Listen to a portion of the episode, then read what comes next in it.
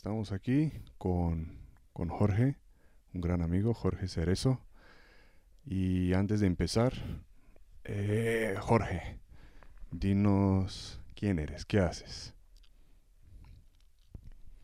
Vale, yo trabajo en seguridad desde hace ya varios años, aunque ahora estoy mucho más relajado.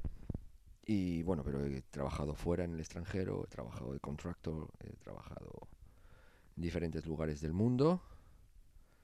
Tengo, digamos, una preparación media, ¿vale? Me defiendo en lo que puedo y colaboro con, con, otros, con otras compañías. Muy humilde, muy humilde. Una, no, no, una preparación no, media. Es así. Somos muchos y hay gente por ahí muy buena y muy preparada. Muy, muy preparada. Vale. Dime, ¿cuándo empezó todo? Eh, ¿Cuándo empezó a llamarte el mundo de la seguridad privada? A ver, el mundo de la seguridad privada, eh, ah, pues al poco de salir de, la infantería de marina, eh, entré en Prosegur eh, para mejorar lo que era, entré como técnico para los sistemas de, de vigilancia, todo lo que son pasivos, rojos, dobles tecnologías, cámaras, instalación, alarmas, eh, perimetrales, láser, dependiendo. Eh, estuve todo eso y luego ya por diferentes razones pues salté al exterior. Al exterior, fuera de España, ¿no? Sí, sí, perdón, eh, fuera de España. Sí, he trabajado tanto fuera como dentro, diferentes países, eh, diferentes tipos de misiones. ¿Qué formación tienes? Yo provengo del ejército, de la infantería marina, de la armada. Soy buceador de combate, pertenecía a la unidad. He estado dando protección a jefe del Estado Mayor. Y tu salto del, del ejército al mundo civil de la seguridad privada fue, eh, digamos, eh, inmediatamente después de salirte de... No, no, no. Hubo un, hubo un impasse porque, claro, la juventud también te, te vuelve locos. Eran años 90, con lo cual todavía en España esto era muy limitado, por decirlo así. No estaba muy extendido. Incluso, como yo soy buceador de, de la Armada, buceador de combate, eh, valoré incluso irme a plataformas petrolíferas, a trabajar de buceador, pero bueno, la vida te lleva por donde te lleva. Aquí esto hay que acostumbrarse que la vida va a un lado y a otro y te, va, te manipula. No te creas tú que eres el con- que tienes todo el control, por mucho que te creas y por mucho que seas. Sí. ¿Y cómo te has decidido entonces quedarte en seguridad privada? Eh, siempre, yo creo que siempre se me ha dado bien la seguridad y la protección. Mm, ¿Por qué? No lo sé, siempre me ha gustado también mucho. Mm. Y pues una cosa te lleva a la otra. De ahí salté para afuera, luego volví para adentro, luego salí. Así fue. fue ya, ya vas enganchando una cosa.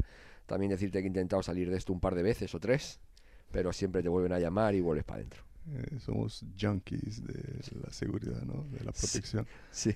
Y de una cosa lleva a la otra y llegó tu primera misión. Sí, Hace mucho tiempo. Sí. Eh, 97 salí para Colombia. ¿Y qué tal estaba Colombia en el 97? Complicada. Complicada. Colombia en aquella época estaba mal. Colombia no mejoró hasta el 2001. Cosas así. Eh, en aquella época estaba. No era, no era la época de anterior, de los 80. Pero seguía estando muy complicado el tema. Hmm. Son lugares. eh, Sudamérica es un sitio muy complicado. ¿Vale? Porque te, allí tu vida, tu vida vale 20 dólares. Y te, la, y te la juega un niño que tenga 12 años, que quiere ser sicario. Y aparte la corrupción es, es endémica, con lo cual tenemos un, hay un problema gordo. Trabajas más cómodo en Afganistán o en África que en, que en Sudamérica. Sí, sí. Seguimos hablando de formación. ¿Estás entrenando Sí, físicamente? Sí, sí. Vamos a ver. Hagas lo que hagas, dedicado a seguridad o no, ya por porque llevo toda mi vida entrenando. De una cosa o de otra, tal. Ha habido momentos de parones, ha habido. Sí. La vida da muchas vueltas y la vida particular de cada uno es, es lógico, pero siempre tienes que estar en una forma física. No tienes que estar siempre. ah, sharpness.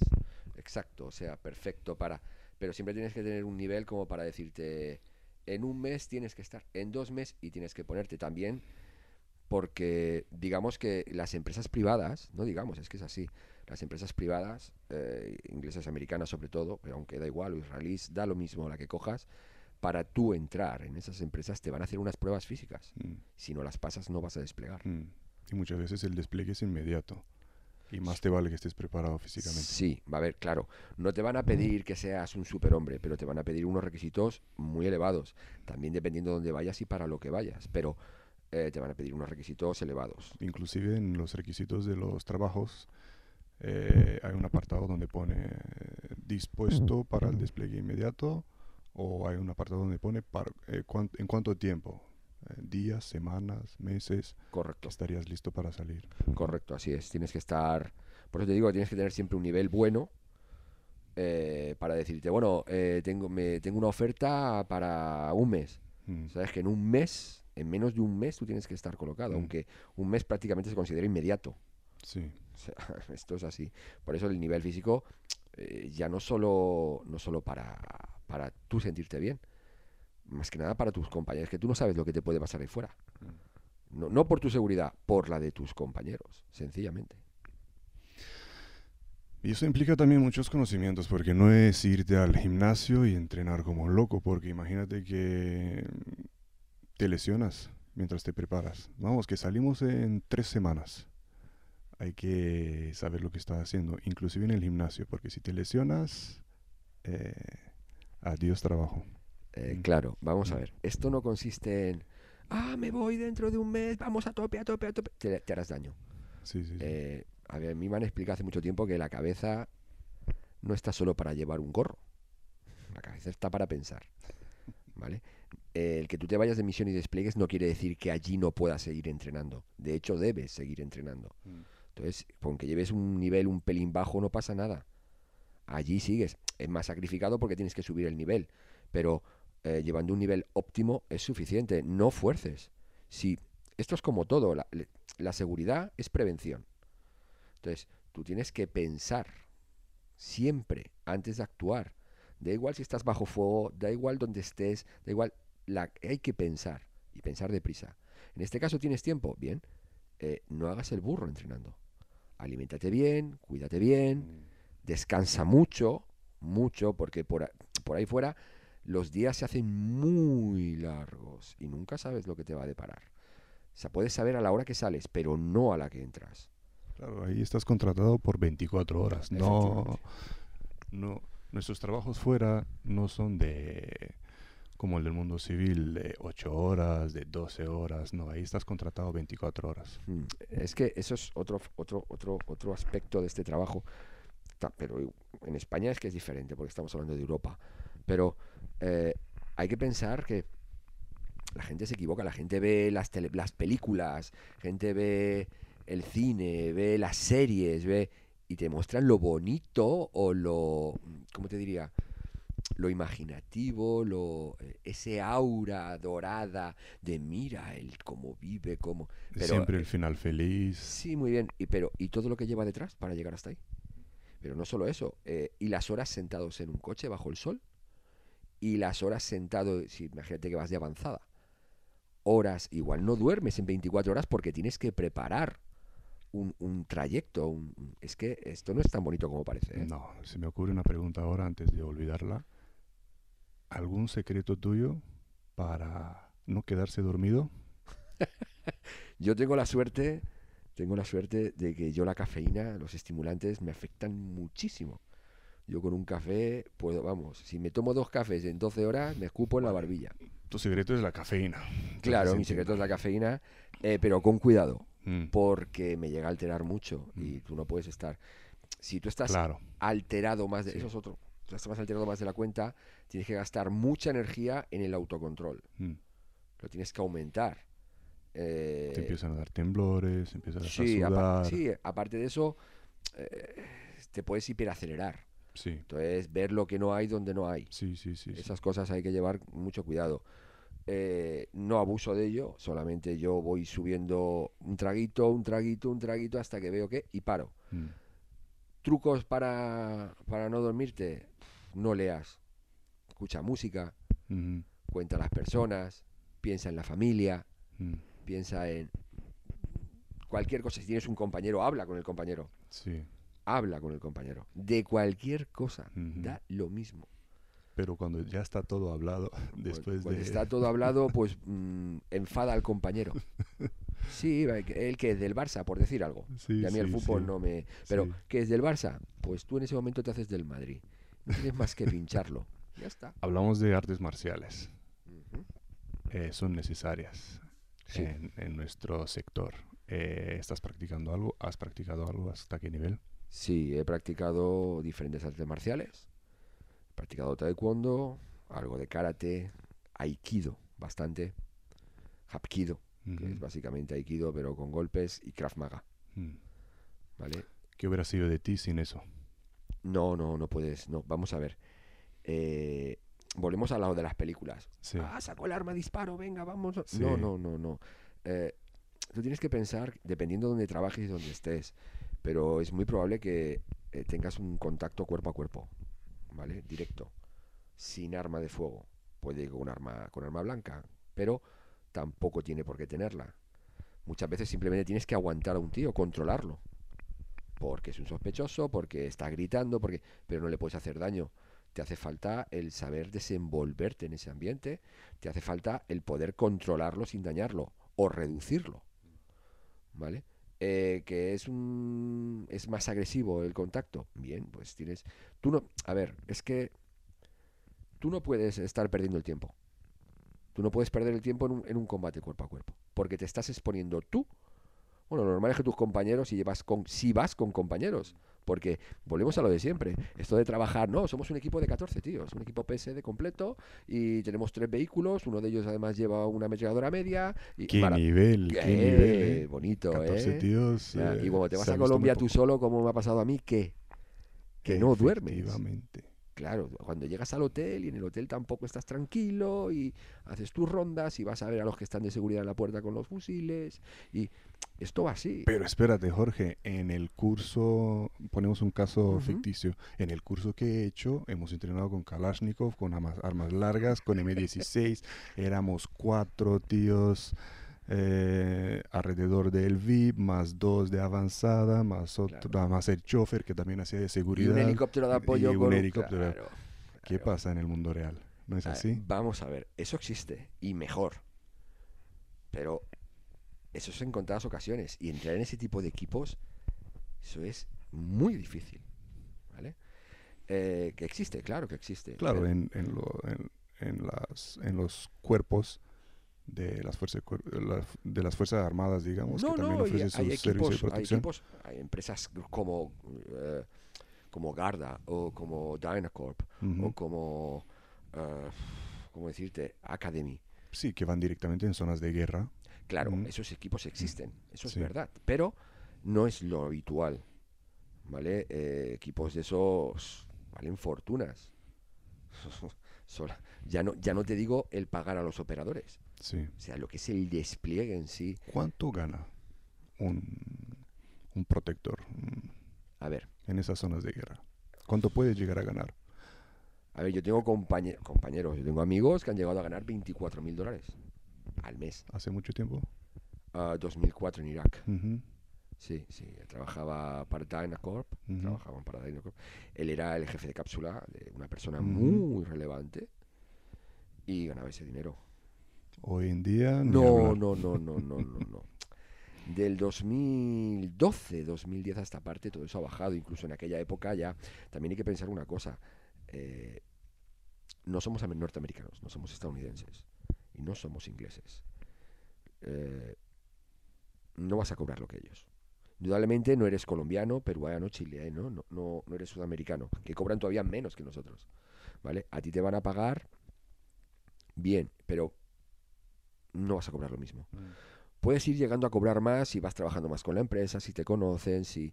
eh, pero... Antigüedad, a lo mejor haces un curso con ellos. No, no, sí, normalmente eso es obligatorio. Mm, Dependiendo con quién vayas a trabajar o las veces que hayas trabajado con otras empresas. mm, De todas formas, tú tienes que hacer un curso de homogenización. Es decir, al mismo tiempo que... Porque ellos tienen sus protocolos de trabajo. Eh, tú no puedes tener un contacto y responder de una manera diferente a la que es- corresponde. Imagínate que todos tus amigos, perdón, todos tus compañeros se van a la izquierda y tú vas a la derecha, po- porque lo que tú tienes entrenado. No, tú tienes que homogenizarte con ellos, Mm. a usar las mismas tácticas de respuesta, Sí, los sí, movimientos, saber cómo responder. eh, esto, esto funciona así. Sí, sí, sí. Y lo he visto, lo he visto con mis ojos de, de chicos que se encuentran en la misma misión. Y uno de ellos tiene formación estadounidense y otro, por ejemplo, formación israelí. Y ahí chocan un montón los conceptos y las, los métodos. y Sí, efectivamente. Por eso mm, es necesario antes llegar al mismo eh, De nivel hecho, en el equipo. Claro, eh, de hecho, bueno, cosas básicas. Estamos hablando de trabajar en equipos, eh, estamos hablando en zonas hostiles de a buen nivel, con un equipo de. No hace falta que sea un equipo 14 tíos, 6 Mm. tíos, Mm. ¿vale? Dos vehículos, 6 tíos. Tenéis que responder en la misma medida. Tienes que Mm. saber, dependiendo de por dónde te llegue el ataque, quién responde, quién no responde, quién se queda, quién se va, quién te recoge, quién no te recoge. Sí. Todo eso tiene un protocolo. E incluso, hablando ya a nivel militar puro, los equipos de operaciones especiales, eh, te voy a hablar de SEALs como del GOE aquí en España. Que por cierto, eh, la gente es- está muy confundida con, con el ejército español. El GOE, el MOE, el Mando de Operaciones Especiales, está considerado entre los tres mejores del mundo. Están los SEALs, los Delta quedan un poco apartados porque es se- Delta Force. Se dedican a Ujú. misiones mucho más, son mucho, son mucho menos y más especializados. ¿Vale? Más de contrainteligencia. y- pero los SEALs, los SAS británicos, SIS, y los y el MO español están muy bien considerados por la OTAN. Mm. Es un- bueno, aunque ya pode- lo de la OTAN ya podemos discutirlo luego más aparte, ¿vale? Pero es así. Entonces, incluso entre, entre los propios equipos, en los SEAL, hablamos del equipo Bravo o del equipo 6 Ujú. o del equipo, eh, tienen se diferencian en diferentes aspectos porque los equipos trabajan de manera diferente. Sí. Mm, Cada equipo es cada equipo, pero tienen que trabajar en, en un momento dado pueden trabajar en conjunto. Se diferencian en matices, pero trabajan diferente. Un equipo americano se mueve completamente diferente a un equipo español. Completamente diferente. Sí, sí, sí, totalmente de acuerdo. Pasamos a la vida privada. Jorge, ¿cómo has compaginado este ritmo de vida activo, misiones, entre misiones, entre misiones, con tu vida privada? La vida privada se ¿Cómo lo lleva, llevas? se lleva mal. Además, yo tengo ejemplos en la familia mía. Se Mm. lleva mal. Porque pasas mucho tiempo fuera. Entonces, mantener una relación es muy complicado. Muy complicado. Yo la relación que tengo ahora, que es estable, eh, yo ya te digo, estoy en España. También a mí me ha dado un vuelco a la cabeza. ¿Vale? Yo tuve un tiempo de descanso y digamos que me he calmado, por decirlo así. Pero es muy complicado. Raro es el que esté en ese trabajo y se mantenga casado. Estando muy activo. No hablamos de formación, hablamos de trabajo. Es decir, dos meses fuera, vuelvo, eh, tres meses fuera, vuelvo. Depende de los ciclos, depende de... Todo eso está ya muy trillado. Normalmente los ciclos, dependiendo también para quién trabajes, dónde trabajes. Aquí la seguridad ha pasado a ser el, mm, no solo en zonas, en zonas de hostiles, también incluso en Europa, ha pasado a ser un pilar para todo. Es decir, se cuenta con seguridad para todo. Para los puertos, para los barcos, para una obra, para una infraestructura. eh, para todo se cuenta la seguridad es algo primordial. Entonces, a partir de que pasa a ser algo muy ne- necesario, directamente algo básico, empieza a contar el dinero. Y ahí es donde entran los listos que no tienen ni idea de seguridad, pero te apretan. Entonces, ahí es ya cuando el dinero se impone y donde empezamos con problemas. Como siempre, ¿por qué? Porque normalmente si hacen caso o respetan la seguridad, eh, se pone un dispositivo bastante bien. ¿Qué ocurre? Que al poner un dispositivo correcto, no pasa nada. Pero al año o a los dos años, eh, suponiendo que sea un, dispositivo de larga duración, de Sí. media larga, eh, como no pasa nada, hay que reducir costos. Sí, ¿Qué es lo que no pasa nada? En seguridad. En ¿De dónde recorto? De seguridad. Y luego pasa. sí. Y todos a llorar. Pero así es. Pero oh, volvíamos- esto venía por, por la vida por la vida privada. Sí. Eh, Eres uno de los pocos de este sector que ha encontrado la estabilidad, digamos.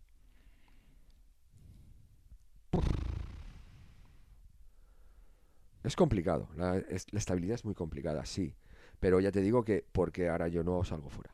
Mm. Salgo, he salido mm, en estos años, estos últimos años, tres, cuatro veces. No he salido más y además muy poquito. Semana, diez días, doce días. Y vuelvo. Y ahora que tengo, no, es que no quiero... Más que nada porque te pincha la adrenalina, eres un junkie de esto, como muy bien has dicho. Sí, sí. ¿vale? Pero eh, es, es muy difícil mantener una relación a distancia. Ten en cuenta que los ciclos normalmente son 2-1, pero como te apretan, por esto he venido del dinero, como te apretan, claro, quieren hacer los ciclos más largos, porque al hacer ciclos más largos eh, necesitas menos personal.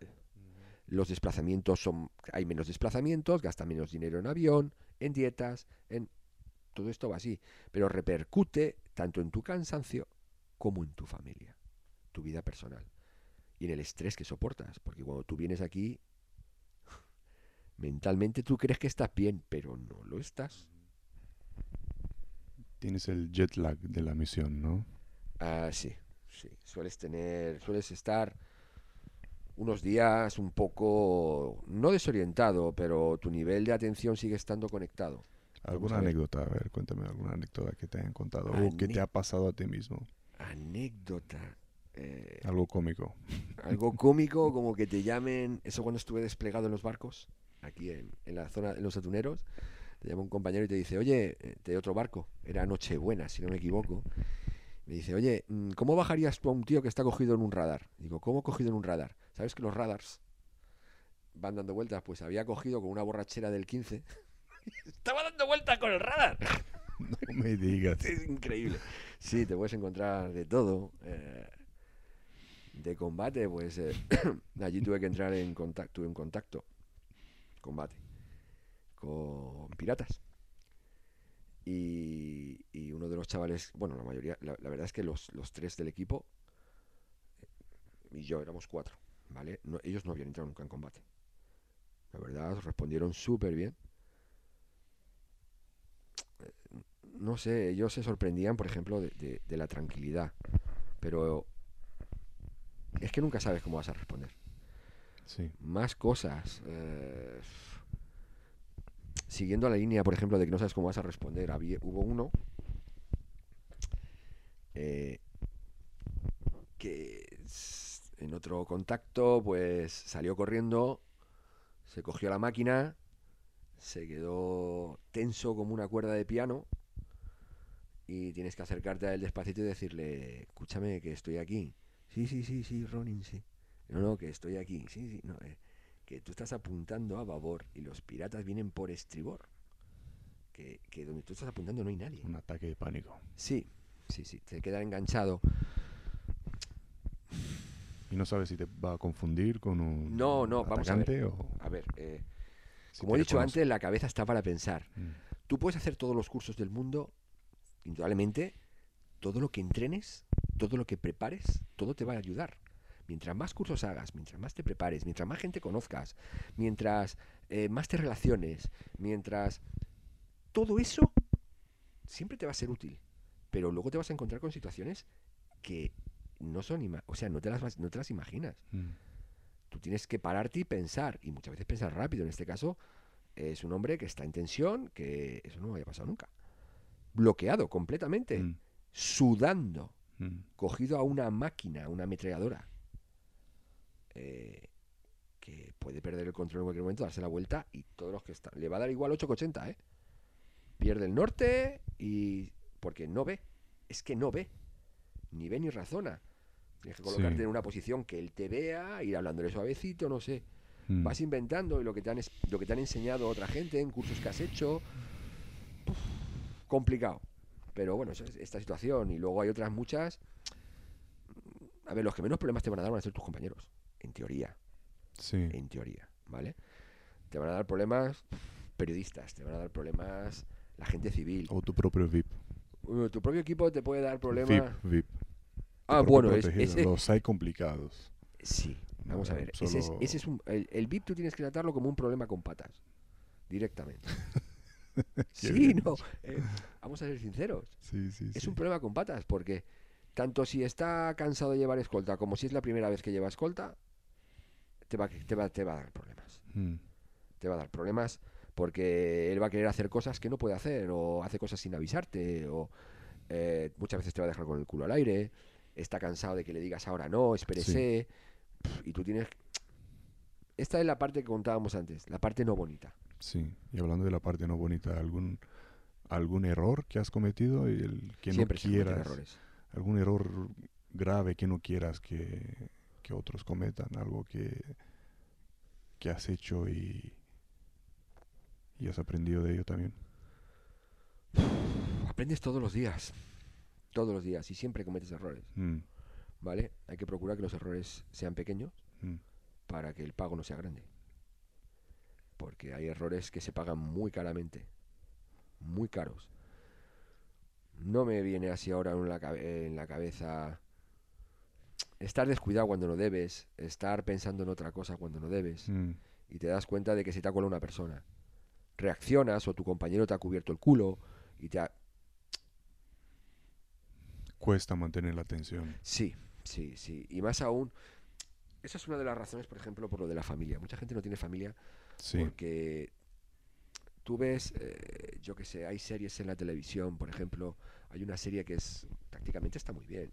Y realmente las últimas las temporadas menos, pero las primeras sí reflejan bastante bien el trabajo en equipo militar que se llama SEAL, Team SEAL, ¿vale? Es una serie, está maja y refleja bastante lo que es eh, dentro.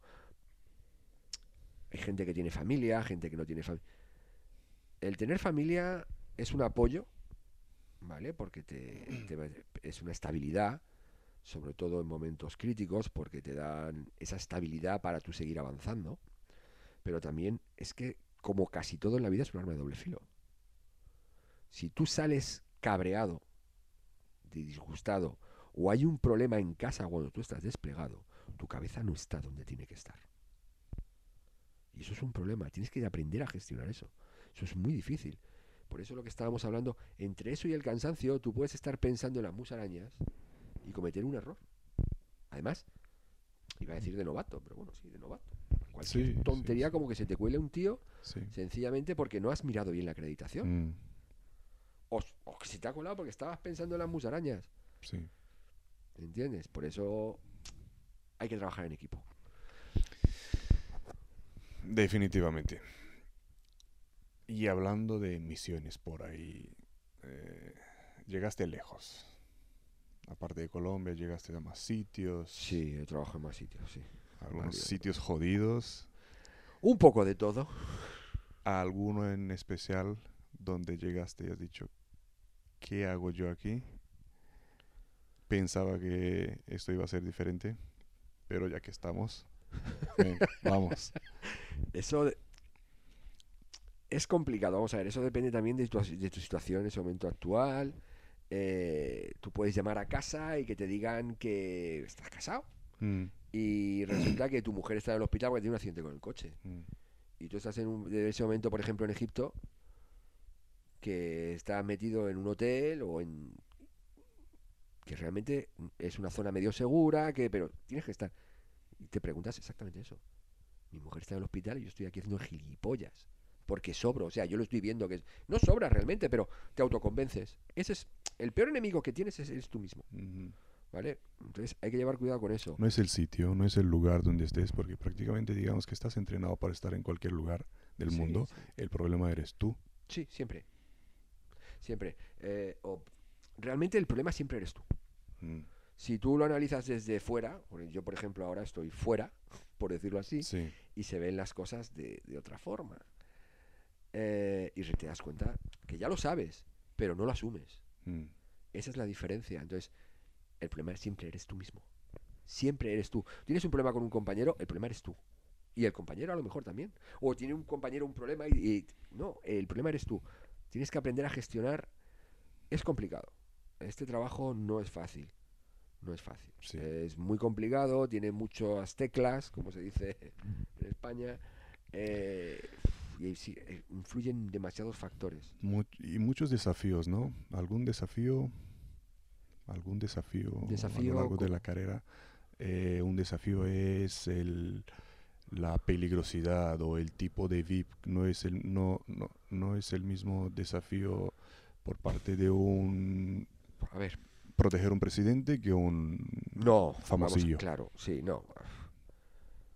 Famosillos tienes un problema. Más gordo de lo que te crees. Sí. Ese sí es un desafío. Eso es un desafío. Desafíos tienes eh, siempre. Mm, Yo te hablo siempre de mi experiencia y Sí, desde mi visión, ¿vale? Uy, perdón. Desde mi visión. El- no lo he tocado. Perfecto.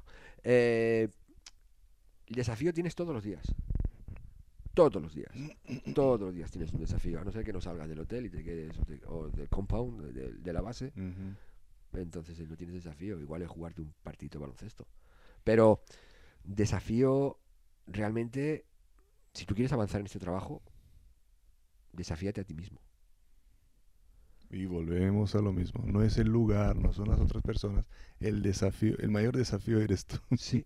Es, es igual, es, eh, Me encanta, Eres me tu mejor amigo, respuestas. claro, eres tu mejor amigo y tu mejor enemigo. Sí, sí, sí. ¿Vale? Eh, no sé cómo hacerlo. A ver, yo porque no sé por qué, cómo lo he conseguido, pero normalmente tienes que tener como... Digamos que tienes que tener un- un- un- un- una célula en tu cabeza separada, ¿vale? Para que Un sepa... cajón separado ahí. Sí, ¿vale? Que sea el que controle, el que pueda en un momento dado darte la alarma de que tú estás, no estás en el sitio lugar, o correcto o no estás haciendo lo correcto Mm. o has discutido con un compañero o has discutido ¿por qué? O sea, algo que te diga, párate, eh, aquí hay algo que no cuadra, tú no estás pa- aquí para esto. Es un sistema de alarma, es que no sé cómo explicar. Sí, sí, sí, es como si Digamos que es tu guardián, lo que se llama tu ángel guardián, Eso. que te avisa de que te estás equivocando. algo pasa, no estás bien. No sabes por qué, pero párate.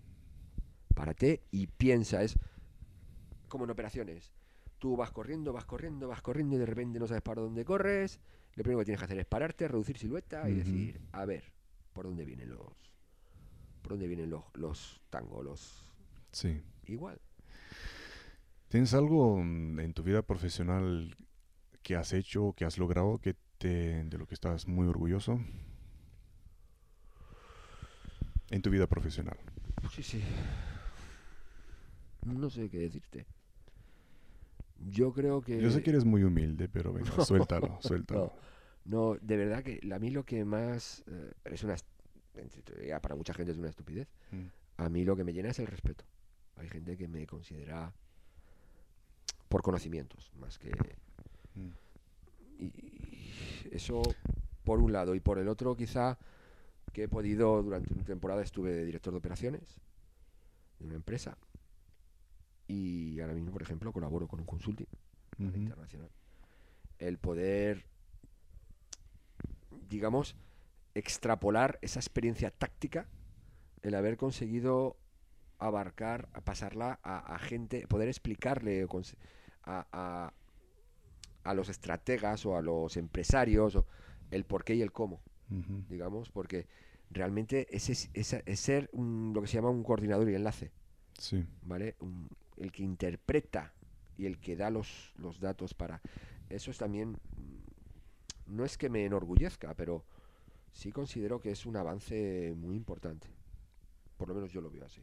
Ayudar a otros y, Sí, como decías tú, conseguir el respeto de, de, De mis del- com- sí, de la gente Sí, Mm. sí, sí. Eh, por tus méritos. Por no sé si tus- son por los méritos. Yo creo que es más que nada por decir las cosas claras. ¿Vale? Hay gente que, por ejemplo, que me ha preguntado, sobre todo, sabes que en este, en este trabajo, en este mundo, en este mundo de hay mucho listo. Y sobre todo abusan de la gente que, que es joven o, o le falta experiencia y quiere avanzar y quiere trabajar y la quema. Y sobre todo para sacarles el dinero en, en estupideces y, en- y eso a mí me repatea muchísimo. Hay que ser sincero. Sí. Mm, ya está. Las cosas son como son. Tú explicar a la gente lo que no es que tú no te preocupes, tú hazte este cursito que no. Di la verdad. Mm. ¿Por qué tratas de engañar a la gente? No, no es así. eh, pero bueno, claro. Em, los clientes son confidenciales, ¿no? Sí. Pero algún cliente en especial has tenido algo de alto nivel? Sí. ¿Has podido ofrecer tus servicios a, a He gente trabajado sí, con gente de buen nivel, sí. Y, jun- y unirme también con otros equipos de, de- con gente a nivel gubernamental. Perdón. A nivel gubernamental. Alguna vez, sí. En Panamá también. Mm. Mira, van saliendo, has estado por todo el mundo, ¿eh? No, un poquito solo. No, ya te digo que hay gente por ahí que de verdad. Y estando por ahí, ¿has encontrado españoles trabajando en seguridad? Que has dicho, Ah. hasta tan lejos que llegamos, ¿eh? Mira, hay un español Sí. aquí. No te creas que somos muchos, que hay muchos, pero sí hay gente trabajando y además. ¿Dónde te ha en- en sorprendido encontrar españoles? No, no me sorprende. No me sorprende porque realmente eh, tenemos un- una buena cantera. Mm, ¿vale? El español es bastante bueno en esto. mm, Hay de todo como en todos lados, ¿no? Pero normalmente el español que te encuentras trabajando por ahí fuera y lejos suele tener un nivel realmente muy bueno. Muy bueno. Profesional y de idiomas también. Sí, ¿no? sí. Bueno, a ver. Los idiomas, es que es, es otra cosa que no explican. El idioma es básico. O sea, Aunque te vayas a una cosa, permí- permítame interrumpirte, aunque te vayas a América Latina, ujú, eh, el inglés es necesario. Porque Sí. ahí te vas a encontrar con otros profesionales de tu nivel que no hablan poco español, pero lo Ujú. que dominan mejor es el inglés porque vienen de Norteamérica o de cualquier otro país. muy bien, muy o sea, bien. no te Vamos- creas que te vas a Latinoamérica y, y yo hablo español es suficiente, ¿no? No, no, es que la gente se equivoca. Mm, Esas cosas no las explican. mm. Eh, eh, el inglés es necesario. No te hace falta que tú tengas un proficiency. Pero tienes Digamos que esa sería una cualidad que te haría destacar mm, dentro ref- del perfil. eh, que- sí, efectivamente, vamos a ver, no es una cualidad que te haga destacar. Es que es, neces- es algo básico. un idioma. Sí, un idioma mínimo. O sea, tienes dos, el tuyo materno y otro más. Normalmente, eh, vamos a ver, con inglés, francés y español vas a todo el mundo. Sudamérica, te van a pedir el español, por supuestísimo, pero tienes que tener un nivel de inglés. Dependiendo de dónde vayas, vamos a ver, tú vas a trabajar para una empresa americana en, yo qué sé, elige el país, me da lo mismo. Sí, Te van a exigir un inglés. sí, sí, sí. Dependiendo para qué y cuál puesto vas a ocupar, te van a pedir un nivel de inglés.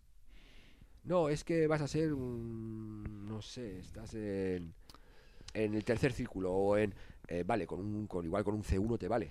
Da igual, pero tú digamos que estás trabajando para un protegido que es inglés, que habla inglés. Tienes que tener un nivel. Tienes que tener un nivel o vas de, consu- de consulting para, una, para empresas extranjeras en Latinoamérica. Hay que hablar inglés. Es Sí, que por sí, donde mires hace falta el inglés. Sí, ten en cuenta que además, sobre todo, sobre todo, sobre todo Latinoamérica. Latinoamérica eh, está, trabajan con Estados Unidos, es su referencia. Y Estados Unidos trabaja en inglés. Hay gente, allí hay ingenieros eh, trabajando, como yo he encontrado, que no hablan ni papa de español. Incluso llevan su traductor. Es que ni siquiera les interesa hablar el español. Sí. Y si tú tienes que hablar con él o tratar con él, o... hay cosas que tú no vas a decirle al traductor, dile esto. No, el, in- el No. inglés, ya te digo, no te hace falta ser bilingüe, pero tienes que tener un nivel medianamente avanzado. Si no, eh, automáticamente estás descartado. Mm. Automático. ¿Que vas para África? Te interesa mucho el francés. Por eso te digo, tam- volvemos a lo mismo. No te hace falta que tengas un francés, pero ten francés. Por lo menos que te sepas apañar.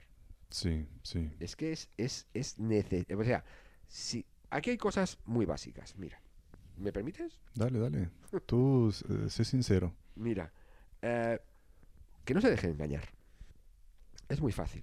Tú tienes que hablar inglés. No te hace falta, lo como he dicho, ser bilingüe. Si hablas francés, mejor que mejor. Dependiendo para lo mejor que mejor. Mientras más idiomas hables, mejor. Mientras más te sepas defender, mejor. Mm. ¿Por qué? Porque a lo mejor eh, el VIP es alemán, que hablará inglés, pero el VIP es alemán.